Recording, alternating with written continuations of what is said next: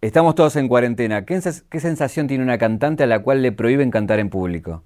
La verdad que pasé por diferentes fases. Eh, viste, como el desamor. Una va como tramitándolo internamente. Al principio me, supuso una gran frustración porque, como puedes imaginar, una tiene todos los planes, esa es la dinámica a la que estamos eh, acostumbradas, una gira súper importante para mi carrera y un montón de ilusión de, expresar todo lo que tengo ahí guardado para, dar a mi público. Y, y, de repente se corta el mambo y al principio fue mucha impotencia, como decepción, luego pasé por, por un poquito de aceptación, ¿no? Porque son cosas que hay que, de las que hay que aprender y que vienen para enseñarnos algo, seguro, y completamente segura.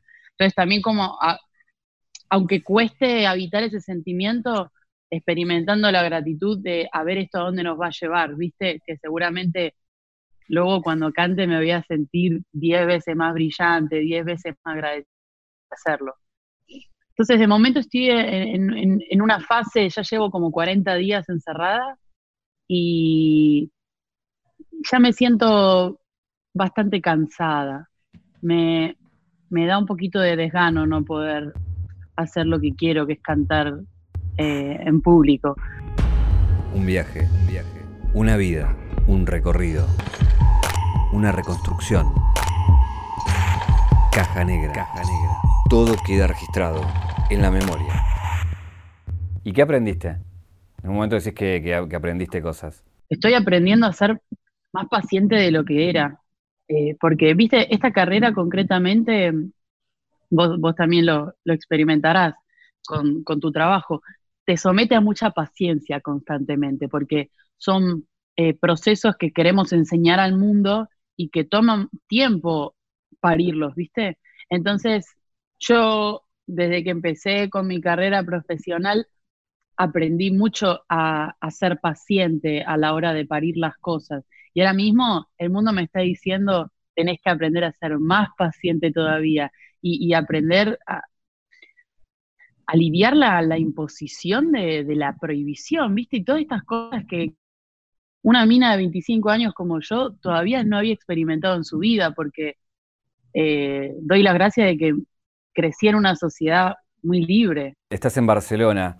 Eh, es otra discusión si es España o no es España, digo, pero ¿cómo, cómo visto lo que está pasando en España, de cómo pegó de fuerte el virus allá?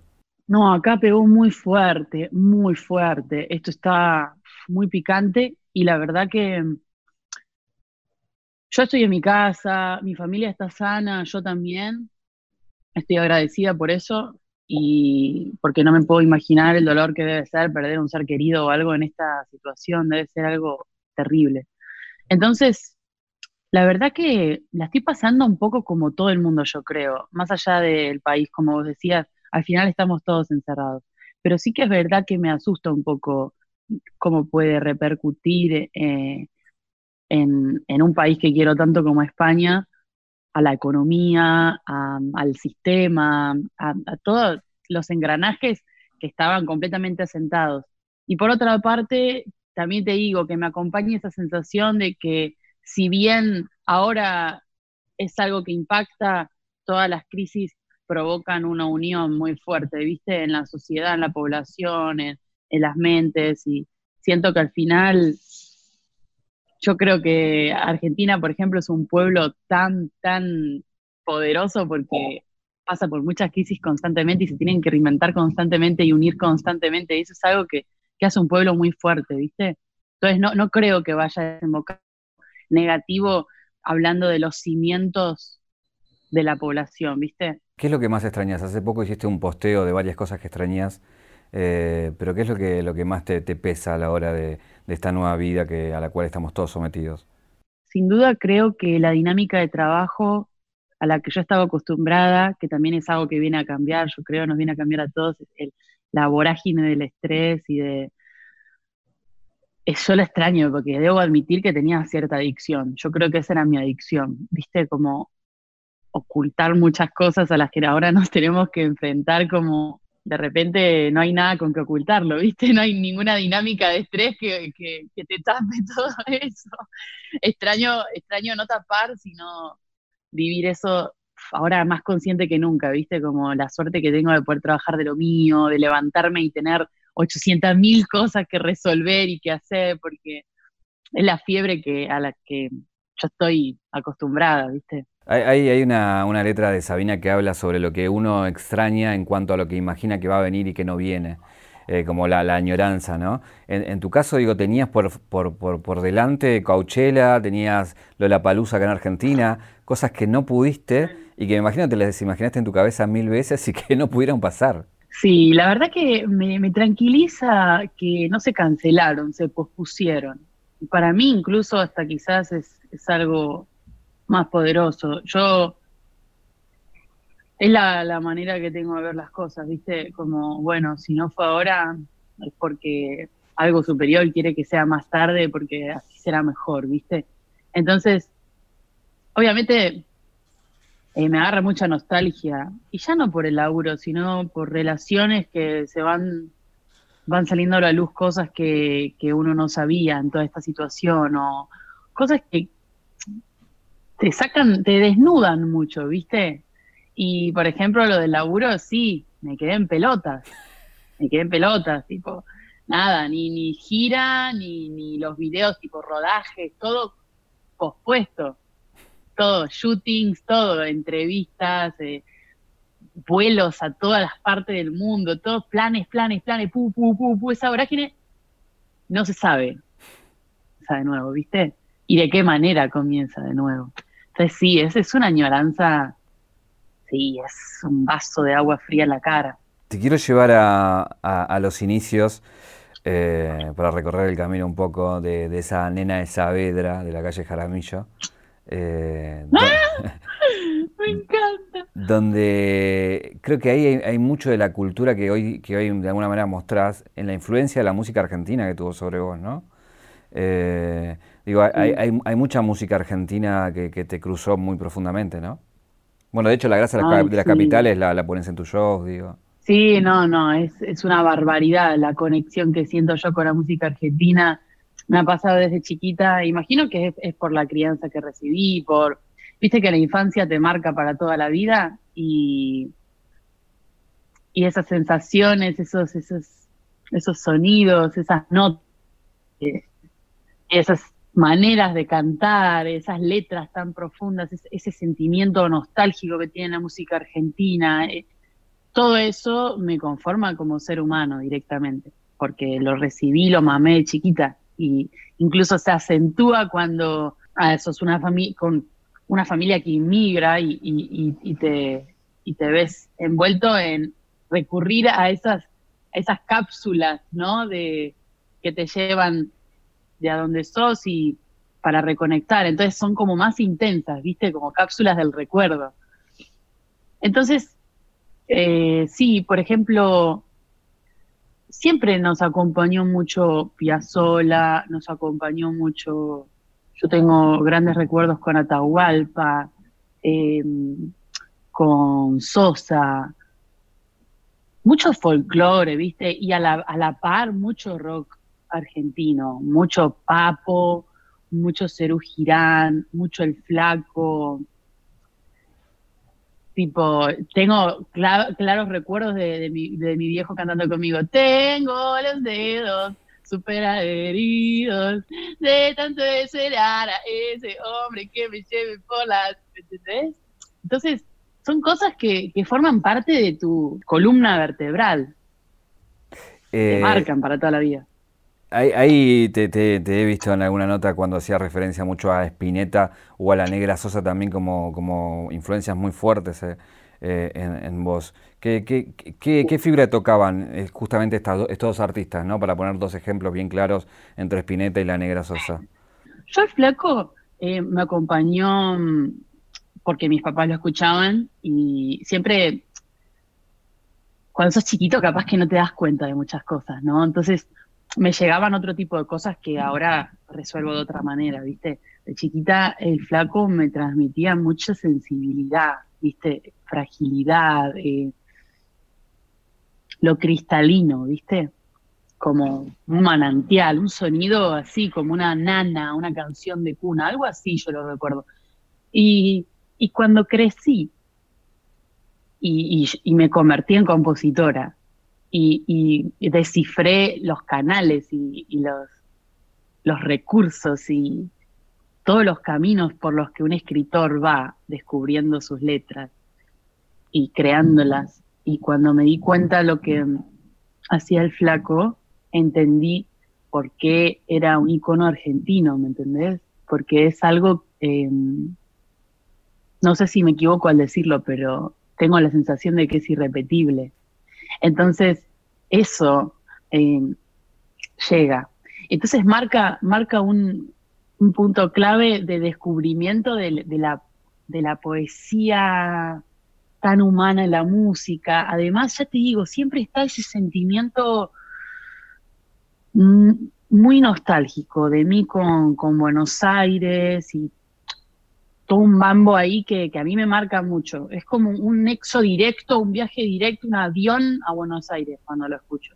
Y, Sosa marca más una, una luz sabia, ¿viste? A, la par que el flaco. Yo creo que hay personas, artistas que al mundo vienen a transmitir, o sea, a transmitir algo importante. Y es su, su labor de esta vida. Y creo que justo esas dos personas que decís fueron canales, son canales eh, cruciales para en determinados momentos de la vida de los argentinos y de mucha gente del mundo que los conozca, descubrir algo y por tu interior, ¿viste? Ese como un costado sensible, pero también veo que hubo un costado en tu niñez más popstar de, de fan de, sí, de, fan de bandana, de ir al ciber a ver a Cristina Aguilera. Eh, mm. es, como, ¿no? Recontra. Sí, la verdad que en mí conviven muchas facetas, incluso te diría inconexas, ¿viste? Eh, que, que, a la par se, se nutren y se complementan. Creo que es una super virtud. Yo lo, yo lo quiero mucho eso. Porque se, se combina tanto esa sensibilidad del folclore o de la poesía o de, las canciones esas que, ah, que tocan ahí directamente. Y todo el, el, el, mambo del pop, que a mí también me flashea, ¿viste? Y ya te digo, como vos decías, la, la Aguilera o bueno, este Flash Bandana, yo era como súper fan de chiquita. Y un montón de grupos y, cantantes, tipo, yo me acuerdo de estar en el living de mi casa bailando Ricky Martin, hay videos que tiene mi mamá bailando Chayanne, Thalía. Eh, todo ese lado que, que, bueno, yo te estoy hablando de los dos mil y pico, ¿viste? Dos mil, porque ahí yo tenía cinco años más o menos, seis. Cuando empezás a descubrir, viste, que se empieza a disparar para lo que viniste, ¿viste? Ya se empiezan a ver, y yo era tipo verme en el espejo, disfrazarme y empezar a flashear popstar todo el tiempo, y me encantaba, ¿viste? Y, más adelante, cuando crezco un poquito, empiezo a flashear con el hip hop, con los ritmos latinos, todo ese lado un poco más desde la inteligencia, desde desde descomponerlo, ¿viste? Entonces como que hay un montón de, universos musicales ahí como flotando en mi cabeza que yo creo que se juntan y, se y, yo hago lo, que me sale, ¿viste? Que es como toda una mezcolanza de cosas que me gustan. Ahí una vez, una, una, una vez le, hice una nota a Coti, que, que bueno, él, él, cuenta que se va eh, producto crisis de, buscar un futuro mejor en el 2001 eh, y que logras hacer un éxito en España porque de alguna manera interpretaba al sentimiento de muchos inmigrantes en esa oleada del 2001. Vos inmigrás unos años después con tu papá medio y tus padres buscando también un futuro mejor, pero sos hija también de ese proceso, de, esa ola inmigratoria. Y hoy es como que estás representando a, los hijos de, de esas oleadas inmigratorias que eh, que están en España ya haciendo, siendo mitad eh, argentinos, ecuatorianos, peruanos y mitad españoles, y haciendo arte y mostrando la cultura, ¿no? Que, que, hace esa mixtura que vos hablabas. Sí, no, además eh, es, curioso lo que me decís, porque me acuerdo que nosotros vinimos como en el 2004 y, y yo entré a un colegio en el que me acuerdo que en la clase éramos más extranjeros que españoles, como que hubo una super oleada de, inmigración en esa época por acá. Y, y todas esas personas, ahora somos adultos que estamos, viste, generando cosas y que tenemos una raíz en común, viste, que, es esa. Yo como, como nena lo viví desde un punto quizás un poco inconsciente, viste, porque no sabes a lo que te estás enfrentando más que lo que podés ir descifrando con, tu, eh, tu pequeña psique, ¿viste? Pero ahora mismo sí que soy consciente de... Y me hace, creo que, poderosa el detectar que puedo pertenecer a varias culturas, que puedo aprender de diferentes países y sentirme de todo, eh, ya no de, Argentina y de España, sino esta carrera viajando te, hace, te hace conocer un montón de, países, de costumbres, de como que te vas dando cuenta de que al final somos todos hijos de, de la misma cosa, ¿viste? Todos al final como que tenemos diferentes mecanismos y diferentes, capaz que hasta principios te diría, pero si nos pones a todos en pelotas, terminamos siendo humanos. Entonces, como que a mí me marca desde ahí, como me reafirma la igualdad. Y por otro lado, sí que siento una nostalgia súper dura que no sé a dónde meter y no sé qué hacer con ella, que me lleva constantemente a querer volar a la Argentina, a, es, algo indescifrable para mí, que siento que lo, voy a, quizás lo, no sé si curar eh, viviendo allá un tiempo, ¿viste? ¿Sentís que dejaste algo acá? Sentí que, que hay algo mío ahí, no que lo dejé, sino que está, está reunido conmigo constantemente. Por eso siento que tengo que ir para allá, porque no es que lo abandoné, es que está ahí y me llama, ¿viste? Como, como una piedra. y, y ya no de mí, sino de lo que admiro, de lo que me llama de allá. No es mío, es de Argentina, el, poder de, relacionarse de la gente, la sensibilidad de los corazones, la, la manera, la manera de comunicarse. Creo que es algo que, que eso es lo que, de las pocas cosas que cuando dividís los países, eso que está en los mapas y que son pedazos de tierra, lo que luego al final uno se siente parte de más de un lugar o del otro, como la manera de, comunicarse entre sí. Y, por ejemplo, el poder tomar unos mates o poder hablar con tus, tus palabras o tu acento y que te entiendan y no sentir eh, quizás que tenés que explicar o todas esas cosas, eh, o las calles, medio... No me quiero emocionar porque pero le tengo mucho amor. Y, los árboles, eh, las calles todas levantadas por las raíces esas de, los árboles que hay en Buenos Aires que no lo vi en ningún lugar, ¿viste? Y, está por todos lados. Pero cuando veo esas calles y esos árboles, hay, una cosa directa que me hace sentirme en, un hogar eh, que no sé por qué, ¿viste? Es algo yo creo que de la niñez, de, como decías vos, de caminar por Saavedra, y, es algo hermoso que, quiero disfrutar y siento que soy joven y que puedo, puedo sacarle un montón de provecho, ¿viste? A ese amor incondicional por algo que existe, ¿viste? Me interesa, ¿sabes qué? Que no te escuché mucho hablar de tu época, no, no ya de consagrada, sino de, esos laburos que no querías hacer, de, de, estar en España y rompiéndote el lomo por poca guita en, cosas que no querías laburar. Eh, ¿Qué recuerdos tenés de esa época más de, de yugarla, como decimos acá, digamos, no? Eh, es algo de lo que ya te digo que siempre, siempre respondo que no me arrepiento porque siento que que todos tenemos que pasar por eso para, para conocer lo que de verdad queremos hacer, ¿viste? Para saber lo que no nos gusta, lo que sí, para dónde queremos tirar.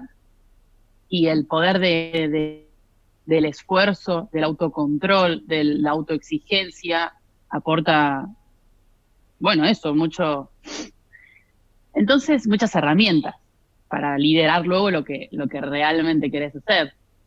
Y, por ejemplo, laburé, a ver, viste, yo tengo 25 años, tampoco que tengo 80, laburé de lo que, de lo que me fue poniendo la vida mientras estudiaba, yo hacía la carrera de teatro físico y sí me tuve que romper el lomo para, para pagar cosas, para el alquiler, la carrera, las cosas que para comer, viste, y sin duda nunca nos sobró el dinero, ¿viste? Acá siempre nos rompimos el lomo para, para sacar adelante lo, mi familia, lo que somos hoy en día, y, yo la verdad que siempre fui muy enfocada en eso, como en superar todo, todo el tema de la guita, como que la guita se consigue, ¿viste? Como sea.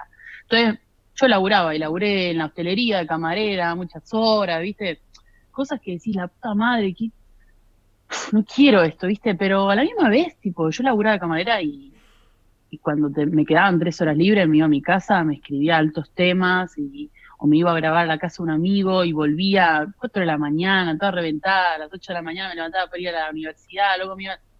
Pero si no haces eso cuando sos joven, eh, ¿cuándo lo vas a hacer, viste? Y, y, si no te rompes el lomo, ¿cómo, ¿cómo vas a saber lo que es un lomo, viste? Está bueno romperse el lomo, está bueno no pasarla bien, porque si no, ¿cómo distinguís, viste, el blanco del negro? ¿Cómo sé ahora que estoy haciendo lo que de verdad quería y me siento plena si, si no sé si, si no viví lo otro, viste? Entonces yo me acuerdo que, nada, un montón de frustración de laburar de cosas que no estaban relacionadas con el arte y lo único que de verdad me quedó en el corazón es que siempre decía, esto es una transición hacia lo que yo de verdad quiero hacer. Esto es temporal. Y poco a poco lo conseguí. Yo creo que es cuestión de, proyectarlo, proyectarlo, proyectarlo, pero de verdad, ¿viste? No, sí, lo voy a proyectarlo posta, creerte la posta, ¿viste?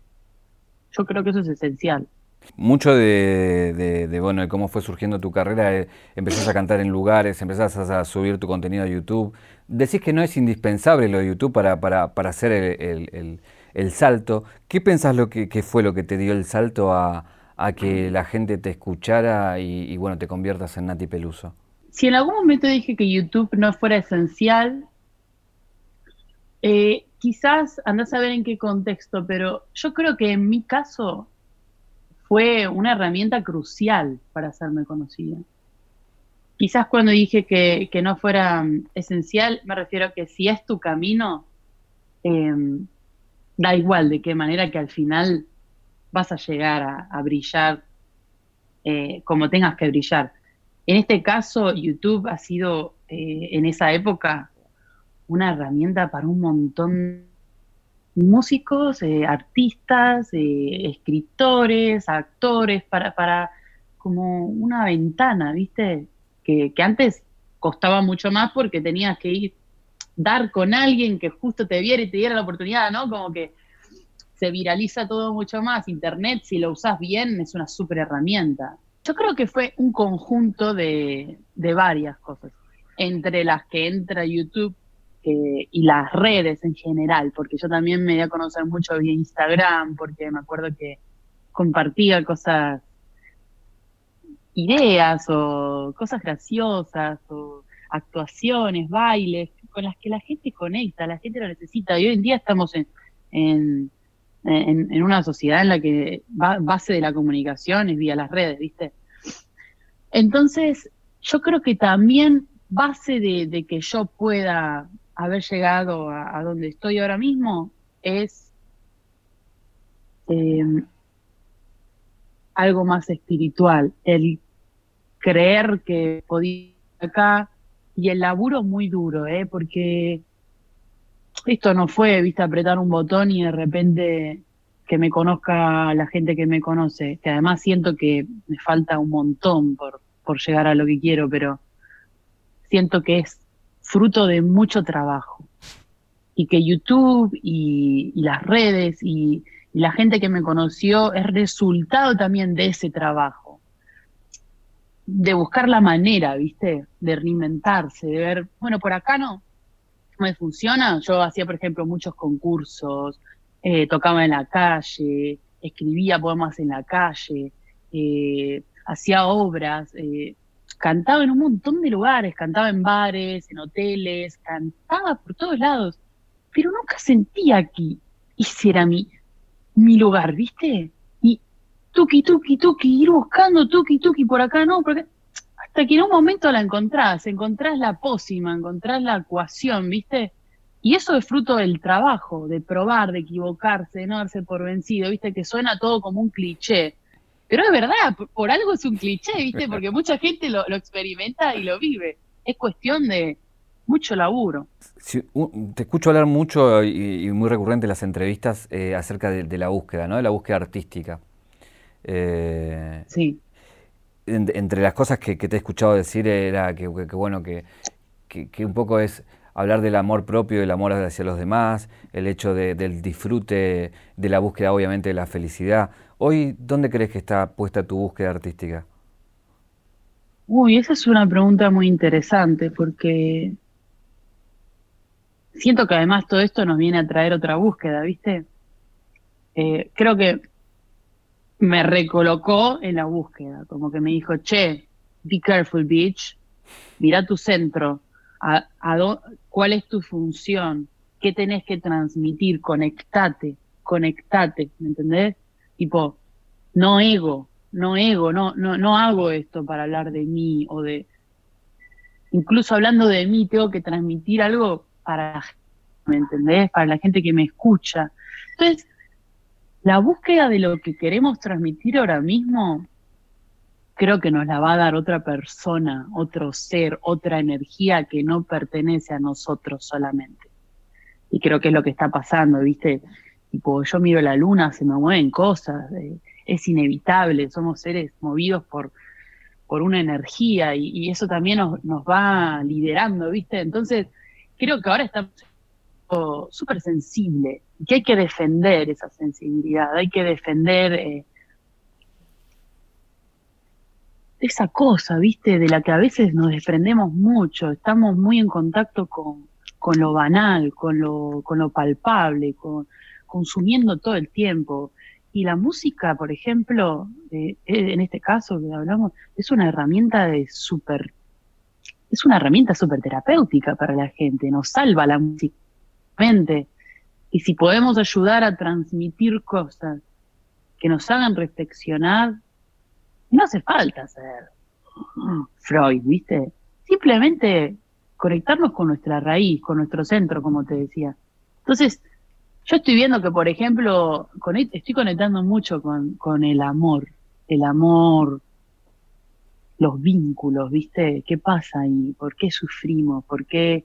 ¿Qué pasa con la soledad? ¿Qué pasa con un montón de cosas? Un montón de cosas y vamos a ver, en este disco, por ejemplo, ya lo escucho que lo escribí hace, meses ya. Hay canciones que llevo hace un montón de tiempo compuestas y digo, loco, ahora es, otra búsqueda, ¿viste? Como que van reinventándose constantemente las búsquedas. Eh, hay una, una cosa que, destaco de, vos en cuanto a, tu mensaje y en tus letras, más desde el rol de, desde donde te pones, es esta cosa de la impureza, ¿no? De, que, bueno, somos humanos, que tenemos errores y aún así hay que bancarlos y hay que ponerlos adelante para que todo el mundo también acepte sus propios errores o sus propias impurezas. Eh, no sé, hablo desde la celulitis a, cuestiones del cuerpo, digo, más, más puntualmente. Eh, eso siempre está muy, muy, muy enfrente. ¿Cómo, llegas ahí a, decir, bueno, somos esto y hay que bancársela y hay que amigarse con esas cosas? Mira, llego con mi propia experiencia personal. Tampoco, viste, eh, me considero alguien que puede ir dando lecciones, porque yo también me estoy descubriendo constantemente y me estoy equivocando constantemente. Entonces, lo único que intento es compartir los descubrimientos personales que voy haciendo, que creo que pueden aportar algo a, a, los espectadores que, comparten la música conmigo. Entonces, sí, si yo descubro que, que hay en mí algo que, que, pueda hacer bien, lo primero que hago como artista, porque es mi, mi oficio, es transmitirlo. Y, y no es algo tampoco como una búsqueda a propósito que yo hago, o digo, che, hoy voy a hablar de, esto para reivindicarlo. No, no, me encuentro envuelta en, ese mensaje porque es lo que estoy viviendo. Y, desde lo físico hasta lo emocional, porque viste, yo empiezo, mi, último EP lo, lo, empiezo diciendo estoy triste, que puede parecer una boludez, pero viste, no mostrarnos todo el tiempo como seres que, y más siendo personas públicas, viste, como que siempre tenemos que estar contentos y bien y está bueno mostrar las imperfecciones eh, hasta donde uno pueda, ¿viste? Porque todos tenemos nuestro, nuestro bloqueo, pero está bueno luchar contra eso, que sea una búsqueda conjunta. Y a mí me pone contenta poder contribuir en, con un granito de arena, ya sea la celulitis, ya sea cualquier cosa, ¿viste? Esto, la fragilidad del estar triste, de llorar, ¿viste? Hay tanto tabú con, o con el con el llanto, con las imperfecciones físicas. Dejate de romper las pelotas, mirá, yo soy una humana, estoy haciendo música y, hago música con lo que vivo, ¿viste? Hace un año atrás había, habíamos ido a entrevistarte, eh, creo que ibas a tocar en el Festival Nueva Generación. Todavía no habías tenido eh, eh, el acercamiento del público argentino tan de todo lo que estaba pasando acá con vos en cuanto al movimiento feminista y cómo te agarró como bandera. Y cuando se te preguntaba sobre eso decías, no, bueno, yo estoy con el ser humano, el hombre, la mujer, la búsqueda del ser humano. Y después, bueno, venís, tocas, tocas el niceto, te vuelan los pañuelos verdes por todos lados, la ola te sobrepasa y te abraza. Eh, y bueno, ¿cuál es la visión ahora después de todo eso, digamos? Si yo te, te, te podía explicar con palabras lo que yo crecí desde ese entonces, lo que yo aprendí gracias a mi carrera y lo que provocó esa canción, concretamente Coraje, eh, no, no te lo explicaría, pero es que es imposible ponerlo en papel. Lo que te puedo decir es, yo escribí Coraje por una experiencia personal que, me hizo descubrir muchas cosas, que las cuento perfectamente en los versos de la canción, y que me hizo proyectarme como lo que yo sentía que era y, reafirmarme en muchos principios como, mujer y como ser humano, ¿viste? Y, es un, algo que se convirtió en, yo creo que en algo más que una canción. Y yo no lo sabía, ¿me entendés? Porque yo no estaba allá y ni siquiera era consciente en, en, el mundo, lo que no sos consciente de lo que estás provocando hasta que no lo ves con tus propios ojos, ¿viste? Y realmente cuando yo me embarqué en, en esta gira por Argentina tan intensa, porque fue algo, imagínate lo que te digo que siento por Argentina, en esos shows en los que estaba todo completamente sold out, y un amor que era más que el sold out, ¿me entendés? Era una energía arrolladora de, de sinceridad, de amor, de libertad, no sé cómo explicarlo, el que estuvo en esos conciertos lo sabe, que fue una experiencia inolvidable para todos. Y sentí una cosa que dije, esto yo no lo conocía, porque capaz que acá no se vive de esa manera, o porque capaz que la manera de transitarlo es otra. O... Yo sentí una pasión y, una unión, una cosa que va más allá de poder explicarlo. Y claro que me hice cargo, porque me sentí orgullosa, me sentí honrada, me sentí como una corona que, que, que, todas teníamos, ¿me entendés? no sé, una cosa que yo doy gracias de, de haberlo vivido y de haberlo aprendido, porque conforme fueron pasando los meses, me fui haciendo más mujer, más adulta y fui entendiendo lo que esa canción venía a enseñarme a mí misma, ¿me entendés? Muy picante, muy picante. Y, las mujeres que he conocido desde ese entonces, las amigas que he hecho desde ese entonces, lo acompañada que me he sentido desde ese entonces. No, es una bendición. Y yo estoy muy agradecida, muy agradecida por conmigo misma, por haberme permitido ser sincera y haber escrito esos versos y haberlos puesto al servicio del disfrute de toda esa gente y agradecida con, todas las mujeres y hombres que, han agarrado como, como palabra, como himno, como, como un momento de su vida, ¿viste? Es algo, no, no te puedo explicar. Hermoso, hermoso mal. Eh, hay dos pasiones de las que siempre hablas cuando hablas del disfrute, que, son como banderas, no sé por qué, que siempre salen en tus entrevistas, que tienen que ver con la comida y con el sexo. Digo, hoy en cuarentena, hoy en cuarentena, bueno, depende cómo está uno, ¿no? Pero tiene tiempo para las dos pasiones si es que está acompañado. De momento estamos solo con la comida. Pero, digo, obviamente que una. Habría estado bueno. ¿A quién no le gusta comer? ¿A quién no le gusta agarchar? ¿Viste? Lo que pasa es que. Eh, luego eso a veces se banaliza, ¿viste? Yo el sexo eh, lo habito desde un lugar también muy humano. No me gusta el sexo vacío, el sexo de descarga, el sexo yo hablo del sexo desde un lugar de aprendizaje, de algo desde la raíz, desde, viste, yo soy muy sensible, muy pasional. De todo lo que hablo lo vivo desde, desde, un no banal, viste. No hablo del sexo de mete, sácate, ¡eh! no, hablo de lo que te enseña el sexo, boludo, de, de la libertad que podemos sentir con alguien en el sexo, de darnos placer con, otro, con un prójimo, es algo hermoso, es una poesía. Y, la comida igual, el, placer que sentimos, el, arte que es cocinar, comer algo, sentir todo lo que te da una comidita, lo que te nutre, lo que te cura, ¿viste? Una comidita de, tu vieja o, ir con unos amigos a comer algo rico y disfrutar, son placeres tan mundanos que son los más importantes. ¿Y por qué los vamos a dejar de lado? ¿Viste? Yo creo que al ser tan importantes tendríamos que hablar constantemente de ellos, ¿viste? Porque, viste, del amor habla todo el mundo. Y es algo diario y mundano, ¿viste? ¿Y por qué no hablar de las otras cosas? Y es algo que también te digo que no es pretencioso para nada, que me sale solo, tampoco lo planeo.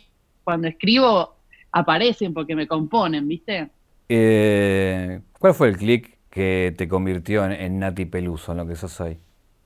Mira, realmente siempre hablo de la canción Esmeralda porque siento que, que fue una canción como que sentí que, me conocía más gente. Me fui conformando dentro de, la creación de un personaje, de más que un personaje de, viste como que tenés que establecer una frontera entre mi yo personal y mi yo artístico. Y ahí se empieza a construir, ¿viste? Empiezo a, a, generar ese, ese, individuo que es Nati Peruso. Y, pero por otro lado digo, no es un clic, ¿viste? Porque constantemente estamos... O sea, ¿quién te dice que hice el clic? ¿Viste? Capaz que todavía no lo hice. O capaz que lo hice mucho antes de, de saberlo. Capaz que el clic comienza en el momento que empiezo a laburar de, camarera y, a escribir a las 4 de la mañana, venía debajo de la lluvia con la bicicleta y me ponía a escribir tipo, y me sentía la mujer más feliz del mundo haciendo eso. Con ese clic nos referimos a en qué momento me proyecto como, como hacia, la, hacia la fama quizás, ¿no? Y eso sí, te digo que fue con Esmeralda, y luego con Coraje. Coraje fue crucial, es una canción muy importante en mi carrera porque conecté con mucha gente y eso te hace desparramarte all around the world, ¿viste? Si tuvieras que, ponerle una, canción a esta, esta, entrevista, no digo tuya, ¿eh? una canción a todo lo que venimos hablando, ¿qué, ¿qué te viene a la cabeza? La verdad es que me viene Stevie Wonder. Isn't she lovely? ¿Me esa?